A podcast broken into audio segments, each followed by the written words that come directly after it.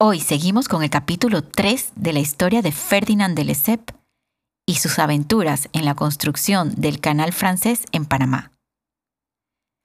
Es mayo de 1879. París recibe a los delegados para el Congreso Internacional de Estudios del Canal Interoceánico. La fuerte personalidad de Delesseps dominó los debates para decidir la mejor ruta para un canal. Así, logra imponer su visión de un canal sin esclusas a nivel del mar en Panamá. Los estadounidenses hacen una presentación perfecta para construir un canal a base de esclusas por Nicaragua. Telesep también realiza una increíble presentación comparando los planos con el canal de Suez y termina convenciendo a la mayoría y exclamando con orgullo que aceptaba encabezar esta gran empresa.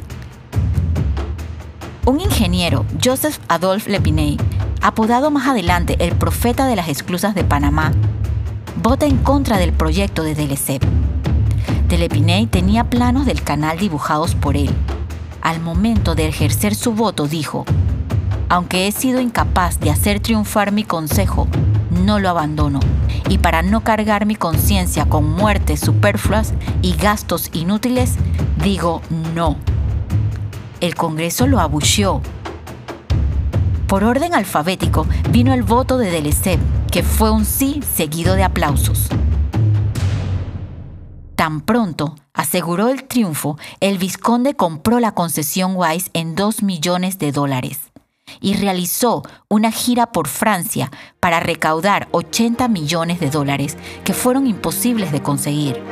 Sin embargo, era muy temprano para rendirse. Los banqueros miraban con recelo el proyecto de Delesseps y rechazaron el financiamiento que solicitaba. Ferdinand tenía 74 años y era muy obstinado. No iba a dar su brazo a torcer. Entonces anuncia que hará el primer viaje a Panamá para inaugurar la primera pala, el primero de enero de 1880. Y así fue. El viaje lo hace junto a su esposa, tres de sus hijos y una junta técnica hubo un impacto publicitario increíble y sobre todo por la cantidad de periodistas que lo acompañaron en el vapor Lafayette rumbo a Panamá.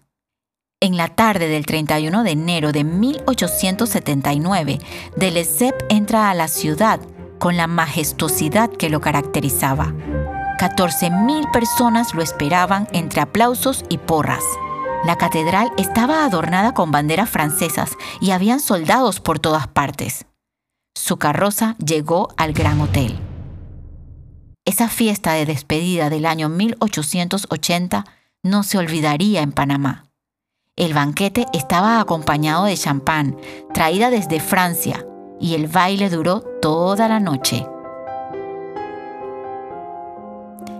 El primero de enero de 1890, Delesseps se levantó temprano vestido de blanco, y junto a él iba el obispo, el presidente de Estado de Panamá y 600 personas, todos a bordo del Taboguilla para la inauguración oficial.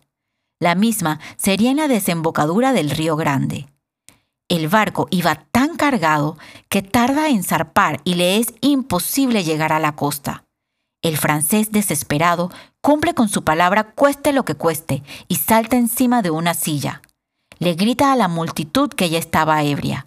No importa el primer piquetazo, esto es un simulacro y podemos darlo aquí mismo en el barco. Y así fue. Mientras tanto, la Junta Técnica estaba moviendo los números para bajar el presupuesto y que las cifras fueran tentadoras para los posibles inversores. Pero Delesep no quedaba conforme y cada vez quería bajar el presupuesto más y más. Al final de todo, confesaría que debió poner las cifras a favor para recaudar fondos, aun sabiendo que las dificultades eran inmensas. Al regresar a Francia, hace exposiciones con las últimas tecnologías. Se apoya en un reducido número de inversores que le aportan los dos primeros millones de francos.